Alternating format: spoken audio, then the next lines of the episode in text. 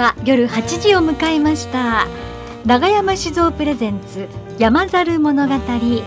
月に一度第3火曜日のこの時間にお届けしている番組です。ご案内の松原敦子です。さあこの番組は長山酒造合名会社の提供でお送りしております。そしてスタジオには長山酒造合名会社当時の長山源太郎さんにおいでいただいております。こんばんは。はいこんばんは。よろしくお願いします。急に春めいてきましたね。そうですね。暖かくなりまして酒蔵の方ももう日本酒の仕込みが無事に終わりまして、はい、やっと一段落つついたところですね。そうですか、は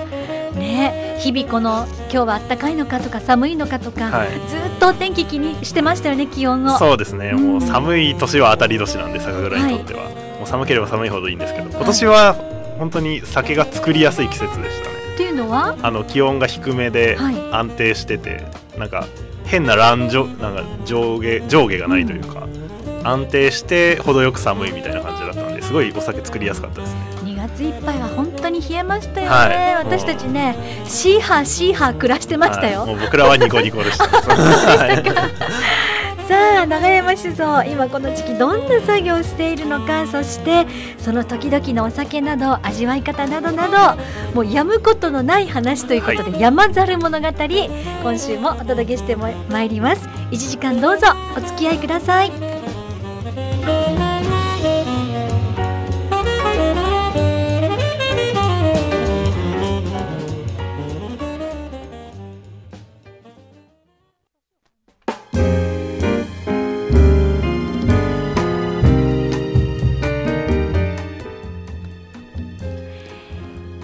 刻は8時2分を回りました。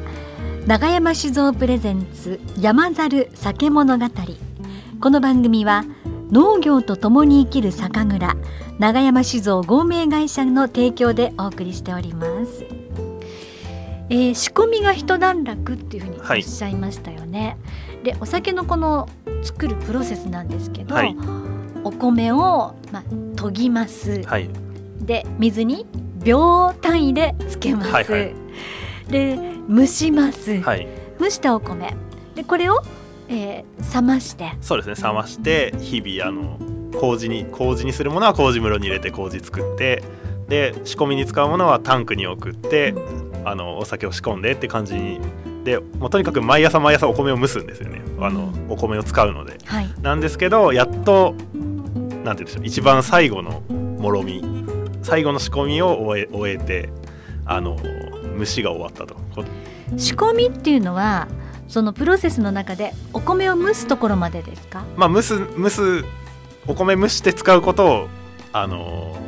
仕込みというので、うん、まあ仕込みイコール蒸しっていうのはもうセットです、ね、なるほど、はい、でその蒸したきりではなくて、はい、そのお米に麹を振りかけて、はい、麹を作ったり、はい、まあ、普通にお米のままタンクに行ってタンクで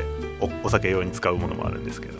はい、でやっぱ一番大変なのが麹なんですよ、うん、麹室麹を作ること。もう本当に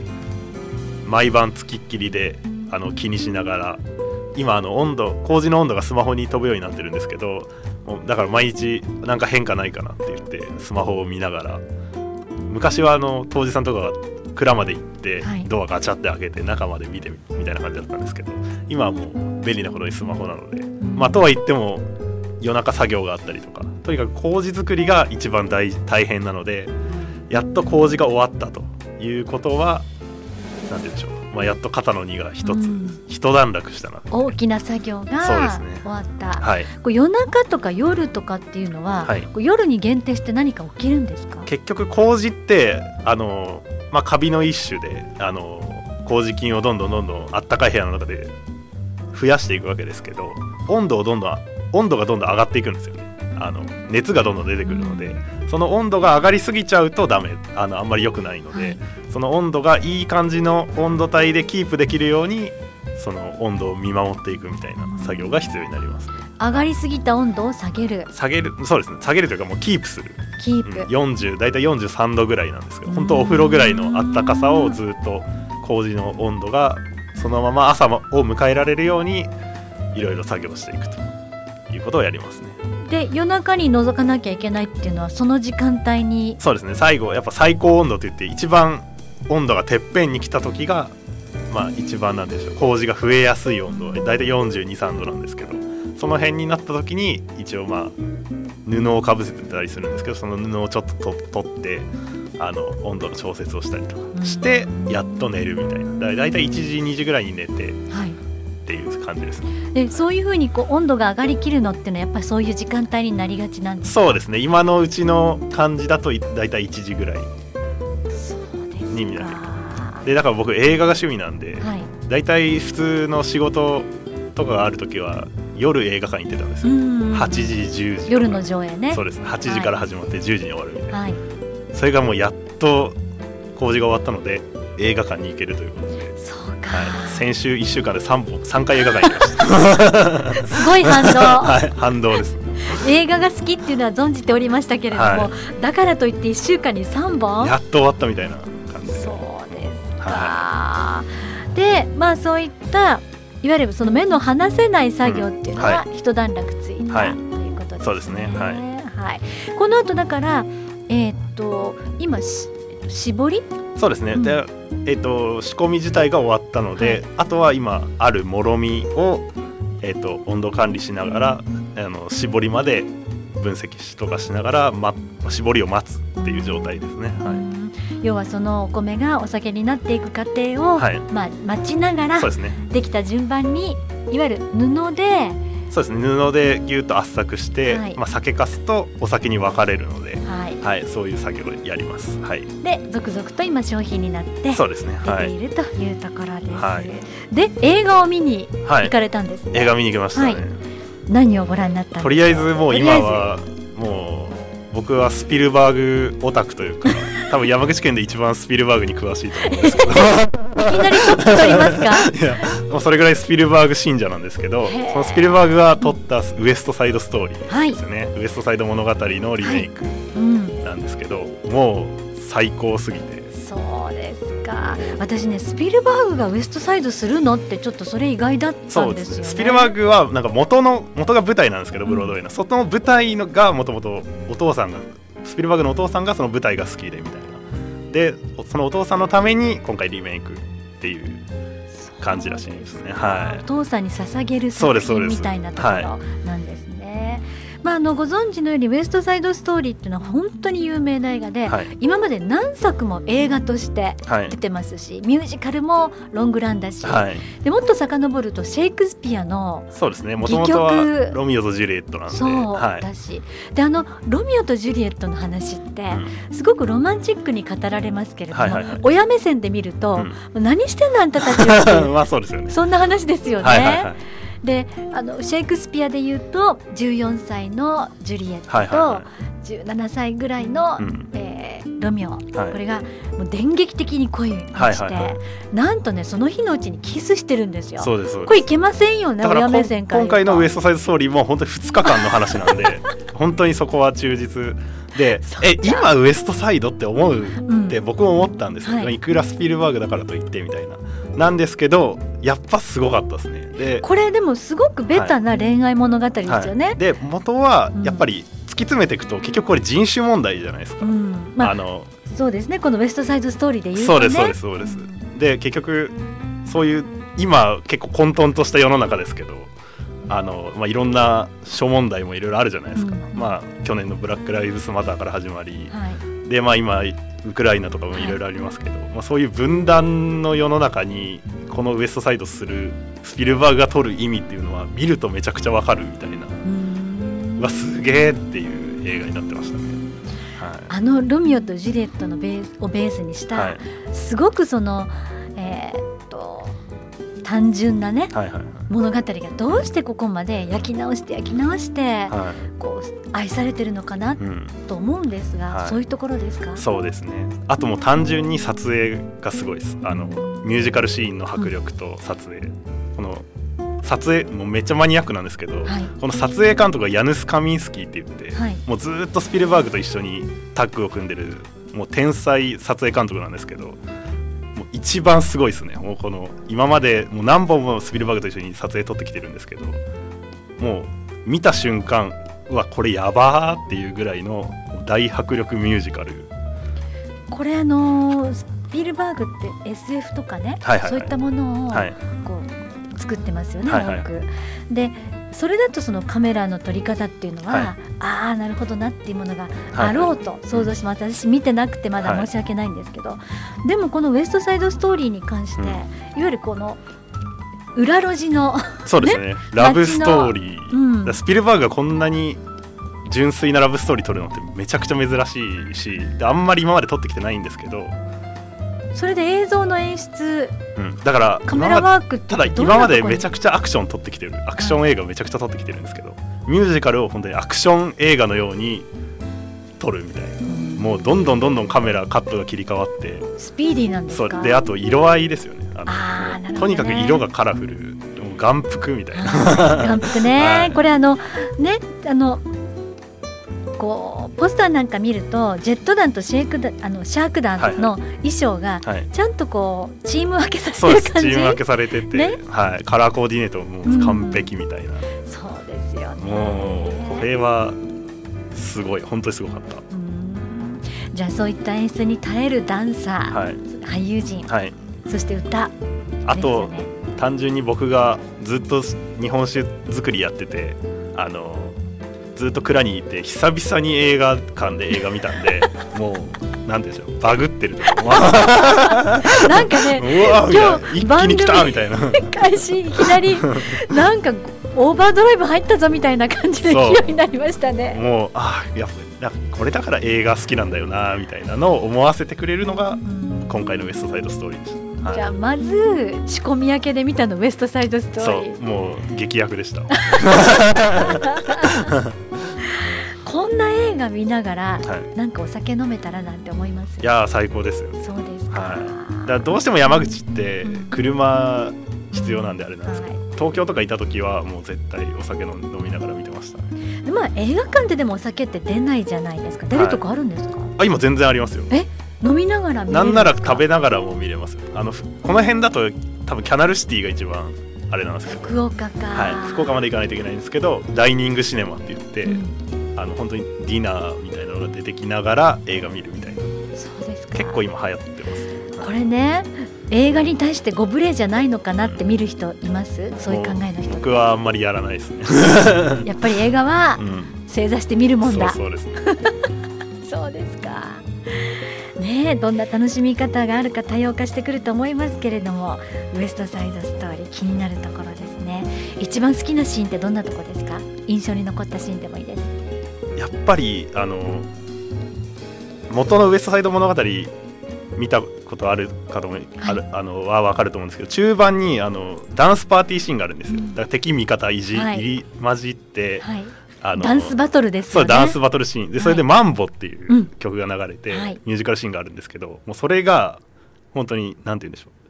過去最高のマンボ。ウエストサイドものの中でもうあまたあるウエストサイドものの中で最高のマンボもうミュージカルシーン。本当に、ま、さっきも言ったようにアクションシーンのようにミュージカルを撮るダンスを撮るみたいな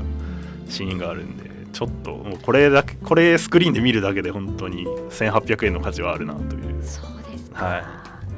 い。ね、704号便1本分。そうですです。ね。そうですそうです。そう か。まあ言ってみればあの実際にその戦うというよりもダンスでその対立を表現したり、ダンスでそのアクションシーンを表現したりっていうようなところで、うんはい、なかなかね尖ったダンスあり、はい。なのかもしれないですね。あの楽曲はいかがでした？楽曲は。もうあのめちゃくちゃ忠実です。うんうん、なんであのまあ昔の映画とか見たことある人はもうおなじみの感じで進んでいくんですけど、はい、やっぱり今回の魅力はあのこの分断のように今ウエストサイドストーリーをやる意味みたいな、うん、今見る映画そう今見る映画ですねこのもう混沌とした分断のように今やる意味っていうのがめちゃくちゃあるので。絶対見てくださいっていう感じです。ですね。はい、いやなんか本当に。全然酒の話関係ないですけど もうめちゃくちゃおすすめとても流暢に、はい、はい、熱く語っていただきましたでまあやっと仕込みが終わったところでだったんですが、はい、まあこの続きの作業ってありますよねお酒。そうですね、はい、だから今どんどんどんどんもうできてるお酒がいろいろあるのでそれを瓶詰めしたりとか、はい、えっ、ー、とあとはやっぱりあの日々の分析ですよね。お酒を分析してどんどんどんどん今タンクにいろいろもろみがあるのでそれをどんどんどんどん絞っていってる。絞りの作業っていうのをやってますね。はいえー、売るべきお酒が瓶詰め前のお酒が、はい、今着々と量を増やしているということです。はい、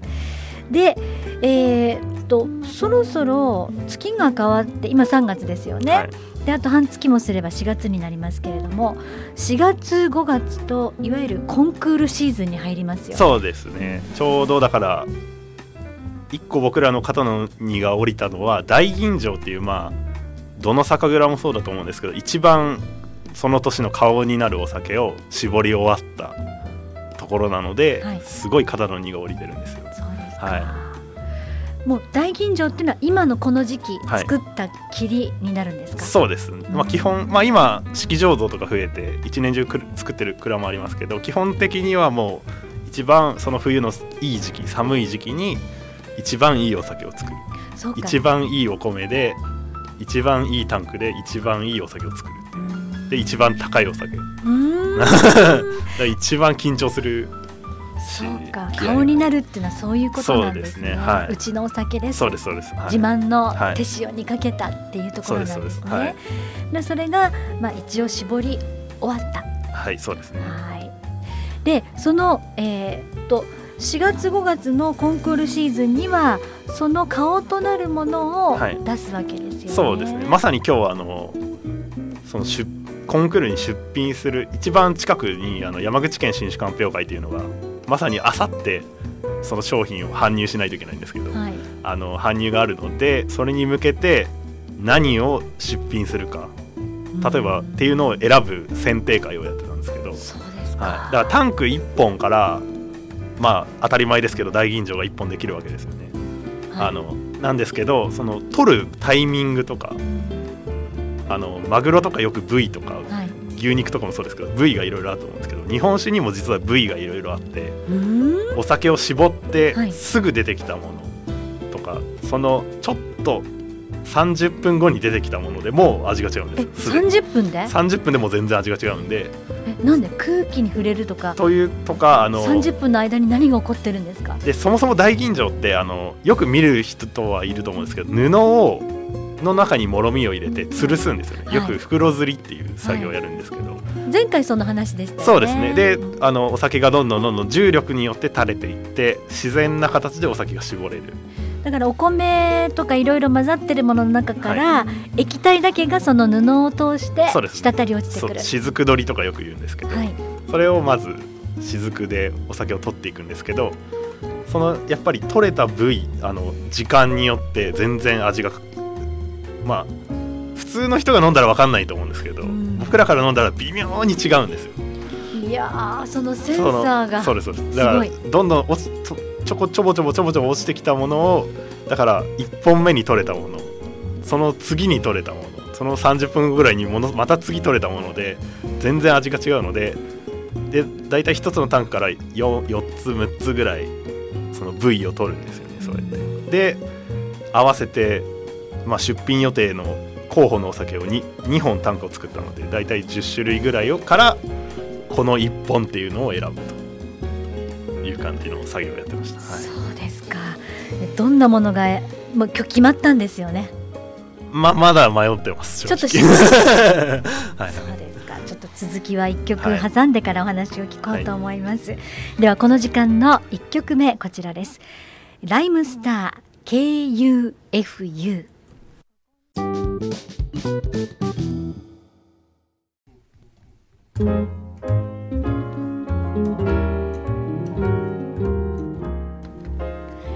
時刻は8時22分を回っています。長山酒造プレゼンツ山猿酒物語。この番組は農業とともに生きる酒蔵長山酒造合名会社の提供でお送りしております。スタジオには長山酒造合名会社当時の長山源太郎さんお迎えしております、えー、仕込みが終わって映画を1週間に3本も見た 源太郎さん、ね、はい、この続きの作業なんですが、えー、お酒を絞って、はい、一斗瓶という18リットルも入るでっかい瓶があそう大吟醸ですね、ね、はいはい、業界にはあるんです、ね、はいはいそうですね。でその中に溜まっているお酒。はいで4月に山口県の新酒鑑評会行われますね、はい。はい、でこれに出すお酒を今日今日選んでたって感じで。すはい、はい、だから微妙に元は同じタンクなのに、はい、ちょっと数もう10分とか20分とかあの取る時間が違うだけで全然僕らにとっては明確な差があるんですよ。僕らの。例えば何が違ってました？微妙に香りが違うとか、うん、やっぱ最初の方に取れたものは結構うまみが乗ってて荒々しい。でもさ後半取れたものはすごい綺麗あの線が細くなんて言うんでしょう繊細で綺麗なお酒になる、うん、でどっちにも良さがあるわけじゃないですか、うん、じゃあどっちを取るかっていう話になったり、なってくるんですよ。と同時に今年のコンクールどれで勝負するかっていうことですよ、うんまあそうですね。まあそれもありますけどまあ今年の、まあ、どういう全体的にどういうお酒になったねっていう確認もあるし先にそれそうですね。もあるし結局そこからじゃあ今年一番良かった部位はどこでしょうかっていうお話を今日もああでもないこうでもないとか言いながらやってたっていうどのぐらい時間かけてやるんですか？えでも23時間ぐらいですかね。結構な会議としては。会議っていうかもう試飲ですよね。だから。2時間ぐらいずっと試飲してます。なんかちょっと羨ましくもあるけれど。飲み込むわけじゃないですよ。あそっか、うん、あの吐き出しなんですけど。あなんていうかほろほろほろほろっとそうですそうですそうです、ね、空気を含ませて鼻に抜かして、はい、ペッってやつですよね。そうですそうですそうです。かあれごっくんってやっちゃうんだなもったいなくて、あ、そうなんですよね。でこれどんなのがこう絞り込まれてるんですか今？今言ってもいいんですか？まあ言まあそうですね。あのなんて言うんでしょう。イメージとしてはフィギュアスケートにこれ前も言ったかもしれないですけどフィギュアスケートに近くてもうどんどん減点法。まあ悪く言えば荒探し。でもう自分らで作ってるけど、うん、もうそこは心を鬼にしてもうなんて良くないところを上げていくみたいな。もういいいいことはもう前提なので正直一番自信のあるお酒なのでその中からさらに心を2にして、うん、さらにいいものを絞り出すみたいな感じの作業をしてました。判定基準はどんなところにあるんですか？味香り色。あでもやっぱバランスですねとにかく。もう何も何もかもがそうだと思うんですけど多分香りがめちゃくちゃいいけど味が薄いとか、はい、味がすごいまろやかで美味しいけど香りが弱いとか。そうなるとやっぱ一番やっぱりなんて言うんでしょう綺麗な五角形じゃないですけど、うん、綺麗な形をしたお酒をがどれなのかっていうのを選んだなんかね、うん、全国の業者模試じゃないですかいや本当に細かいんですよ。ね。あのもうで2時間も試飲してるんで あのもう途中でもこれでいいんかなみたいな感じになって分かんなくなってだっておかしいですよね。元は同じタンクから出てきたものなのに、うんうん、ものが違う本来は同じですよ。そう同じですよ。で本来はもう、まあ、ぶっちゃけ普通の人が飲んだら同じお酒なんですよ。私絶対分からないと思います。いや多分分からないと思います。これでいきましょう。これでいきましょう。日本に生きてる9割9分の人は絶対にわからないんですけどでも僕らが飲んだらやっぱわかるんですよ、これ意見ぶつかったりします？あもちろんします。それは。そういう時どうやって折り合いつけるんですか？いやそこは、まあ、とにかく大事なのは感情論に走らないっていう。会議の 会議のね。僕感情論に走る人が嫌いなので。そうですはい、論理的に自分の意見を述べて書き出してみたいな感じですね。そうですか、はい、何かが今選ばれて4月の山口県新酒鑑評会に、はい、そうですね。今のところだから山口県の新酒鑑評会僕今年が4年目か。今まで3回出してるんですけど源太郎さんが当時になって4年目。そうです4年目の今年のお酒、はい、で4回目の仕込み。4回目の仕込み。で今のところ3年連続で優等賞を取ってるので、はい、今年もなんか欲しいなみたいな。のを思いながら今日選んでました。今か欲しいなって可愛く言われましたけどでも絶対取りに行くぐらいじゃないですか、うん、そんなことない。まあそうですまあ普通にいい酒が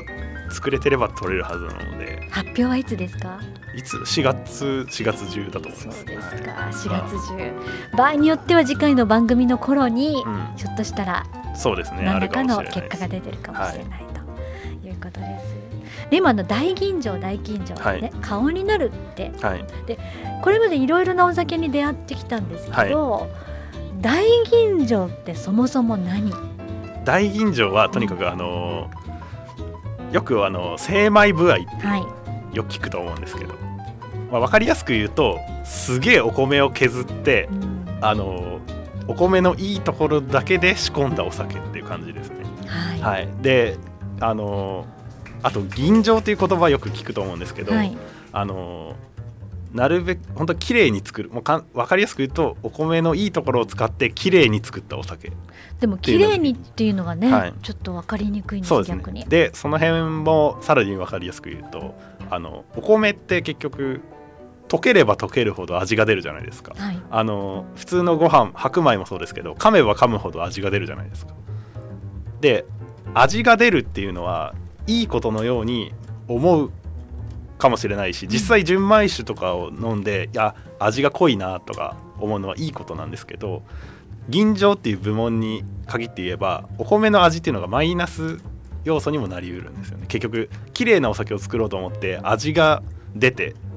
甘みとかうまみとかそういういいものもいいんです。いいものだけだったらいいんですけどそのそれに付随して苦みとかちょっといらない酸味とか渋みとかも出てきちゃうんです。どうしても。お米を溶かせば溶かそうと、うん、だからぎ、えー、でそれに比べて吟醸作りっていうのはお米を溶かさないように作る。溶かさないように作る？そうです溶かさないように作る。そんなことできるんですか？そうそれが今の大今の吟醸作りって感じです。でもうまみは出さないといけないし甘みも出さないといけない。で結構矛盾してると思いませんか？それ思ってできることなんですか？それがそれをやるのが吟醸作りって感じですねだから今これちょっと先になるかもしれないんですけど今酒粕を持ってきたんですよ、はい、で目の前に今酒粕があるんですけど。そう、はい、あのね後でもご紹介するんですけど今永山史郎さん仕込みをやってる時に、はい、酒粕っていうのがその副産物として出るわけですよね、はい。2種類目の前にあります、で1個が普通の純米酒うちで作ってるレギュラーの純米酒の酒粕、はい、でもう1個が大吟醸の酒粕、はい、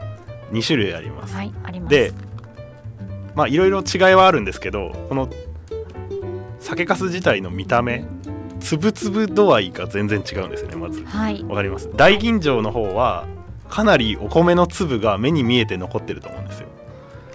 っていうかねあのザラザラ感もあるんですがあそうですね。黒い点々も見えてあそうですね、うん、それはちょっとまた別の話なんですけど、はい、まあ、とりあえず言う先にお米のことを言うと、うん、お米の粒々が残ってるんですよ。残ってますね。で触ってもわかるぐらい。そうですよね、はい、ってことはお米が溶けてないわけじゃないですか。あわかります？お米がお米のまま残ってて、はい、で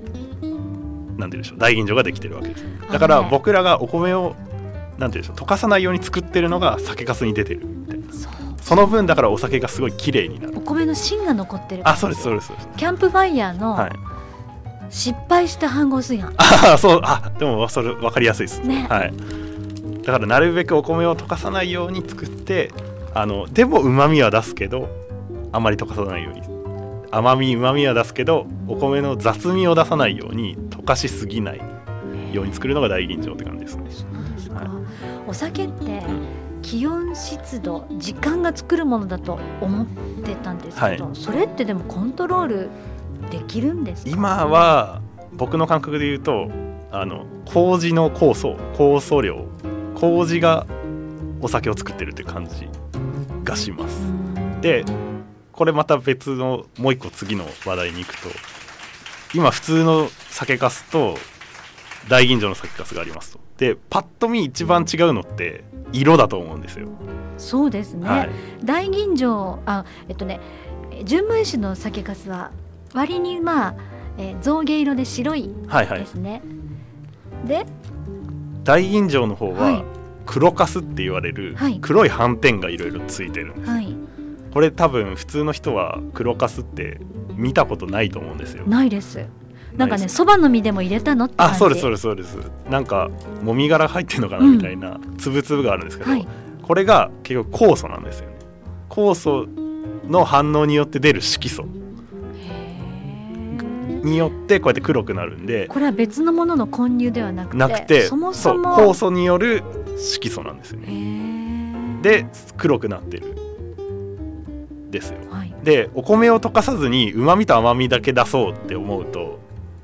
結構矛盾してるわけじゃないですか。でそれを可能にしたのがこの大吟醸酒粕に入ってる麹大吟醸用の麹なんですじゃあ麹が違うということ、はい、大吟醸は、うん、えー、お米の精米の度合いが大きい、はいおそうですね。あのお米をいっぱい削って、うん、いいとお米のいいとこだけをめっちゃ大事に作るお酒って感じです。そうすると手間もめちゃくちゃ過保護です。で僕らもやっぱり一番気を使うしなんて言うんでしょう。まあどのお酒にも気をつもちろん気を使うんですけど大吟醸は特にやっぱりもうその大吟醸だけに集中したい気持ちになるんですよね。やっぱ作ってると。あのなんか向き合いたいみたいな。だからそのだから大吟醸を作ってる期間だけ僕はもうマルチタスク不可能になるんで、はい、もう大吟醸しかできない。くない環境にして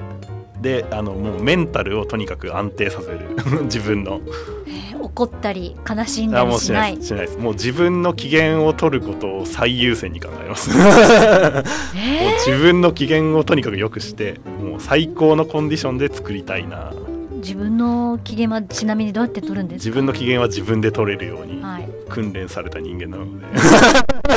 なんか今日かっこいいこと言いましたね。でも本当大事ですね。あの大吟醸作ってて思うのは本当にメンタルメンタルゲーなんですよ。もうメンタルゲームなんで。あのもうちょっとした変化とかにどうしてもメンタルが病んでたりするとそういうすり抜けていく。それは確かに仕事ってね、うん、やっぱりメンタルそのままこう反映しますから。でもお酒作りはやっぱり私時間と気温と湿度がするんだなんて思っちゃってるので、うんうん、まあそれもあるんですけど、でも今の僕らの山猿の大吟醸というのは結構なんて言うんでしょう。論理的に組み立てて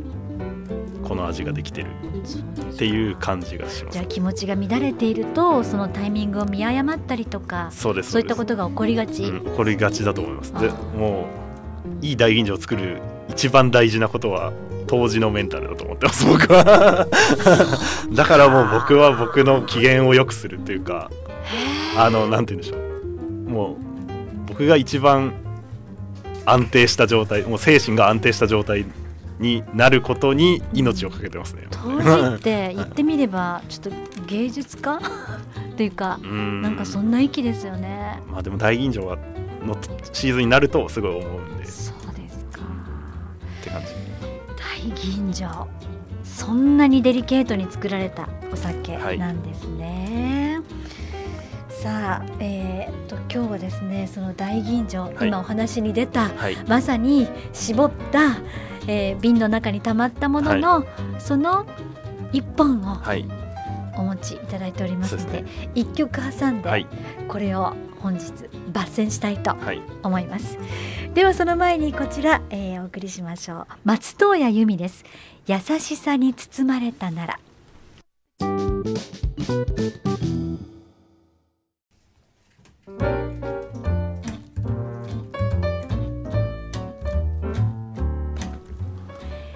時刻は8時39分を回っています。さあ今日大吟醸とはっていうところなんですが、はい、もう一回ちょっと源太郎さんの言葉で大吟醸とはお答えいただき大吟醸とは、はい、えっ、ー、とその蔵の顔になるお酒で、はい、えっ、ー、とその蔵がなんて言うんでしょう信じる最もなんて言うんでしょうなんて自分たちの信じる一番信じる作りをしたお酒って感じかな。っていう感じですかね。信じるっていう重い言葉使いました、ね、そうまあもう自分らができる限りの最高の形を作ろうと努力したお酒だと思います、はい、源太郎さんが大好きな映画を見ずに我慢して作った映画、そうです、ね、あお酒。そうですね。で自分の精神状態をケアしながら、向き合って作ったお酒、そうですね。まあ作るまあそうですね、まあ、世に言う定義としては精米の部合が高いということ、うんはい、あとありますか？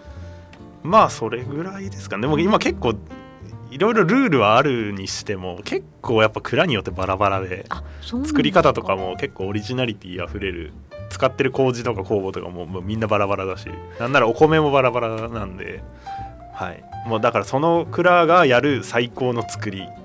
を実現した一本って思っていいと思います、はい、例えば純米酒っていうと、はい、お米と水と麹だけで作ったものを純米酒と言いますよね、はい。大吟醸はそれに限らない大吟醸は結局精米倍が50%以下で吟醸作りをしたもの。だと大吟醸なので、はい。まあ、あとは純米大吟か大吟かみたいなあのアルコール添加したか添加してないかみたいな話はあるんですけど、はい。まあ、その辺。じゃどっちがどうって言われますか？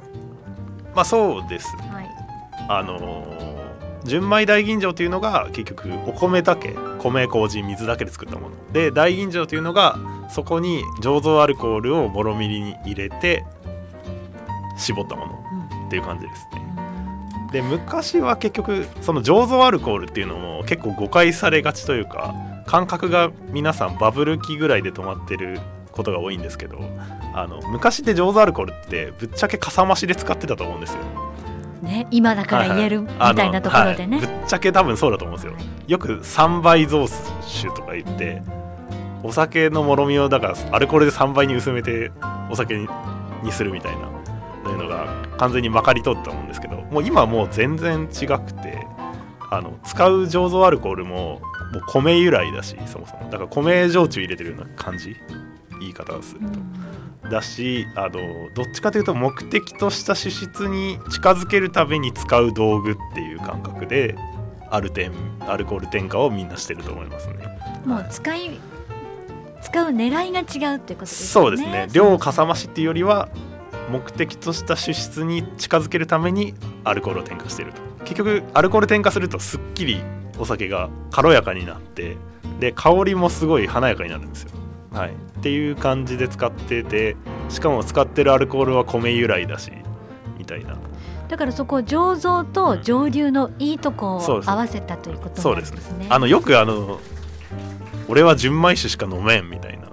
言ってる人が酎ハイ飲んでたりする時あるじゃないですか。いやそれ一緒やんって思うんですけどまあそういう感じ。だからまああんまり気にすることじゃないっていうかもう時代ですね、今は。はい、で大吟醸っていうのと吟醸ってありますね、はいはい、あれ大がつくとはやっぱり大吟醸の方が大吟醸の方がだからもう原料がとにかくぶっちゃけ言うとまあ原料が高いですっていう。高級ですっていう意味ですね。はい、おお米それほどなんて言うんでしょう。同じ米でも捨ててる部分が大きいわけじゃないですか。精米の度合いで違う、ね、はいはいそうですね。は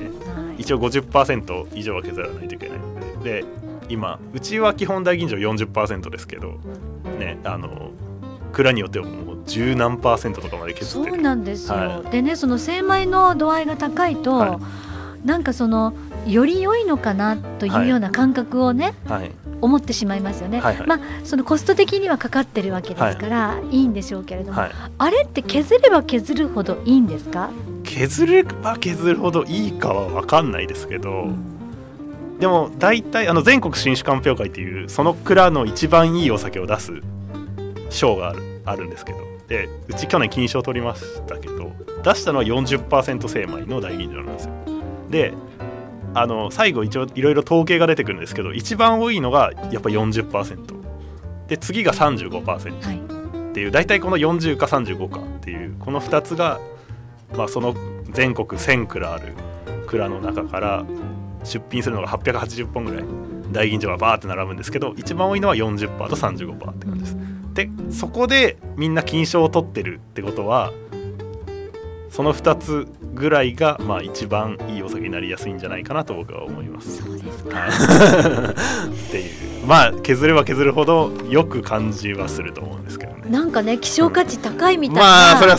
商品価値は、ね、商品価値はすごい。付加価値は面白いですよね、うん、商品としては。なんかね、はい思っちゃいますが。で今話に出たその大吟醸が手元にあります、はい。はい、もう超やばいやつですそれ。本当に。はい。これね名前が長いんですよ。一応通称としては大吟醸荒走りで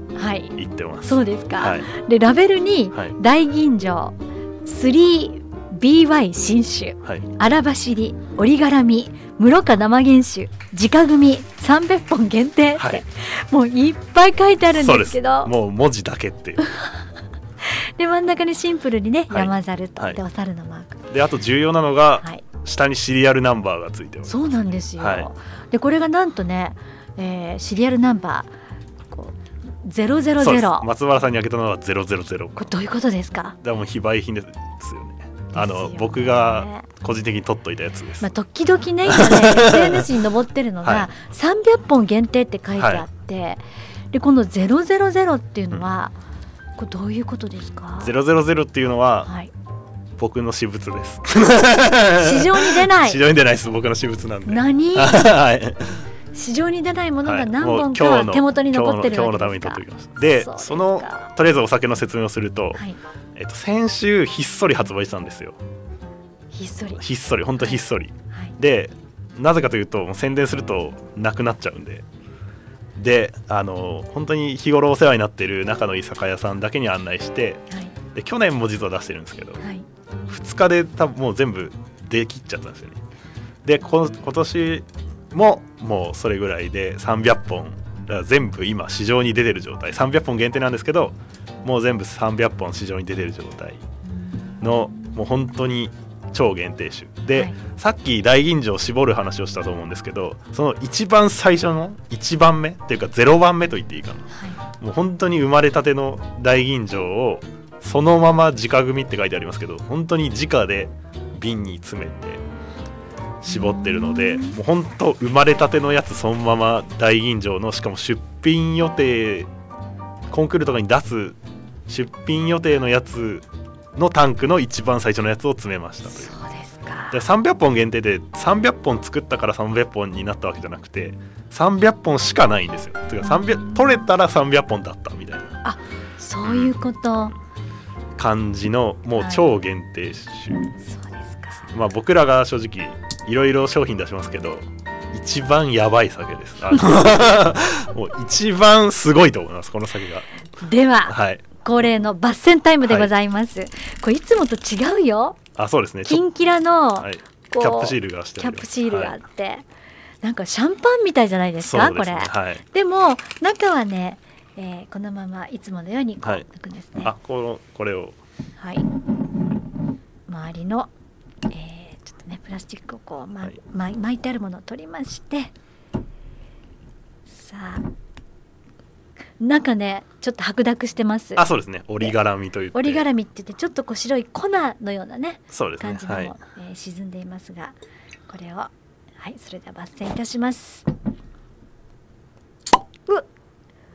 なんかいつもより大きい音しましたよ。そうですね。もう取れたばっかりなのでガス管が残っている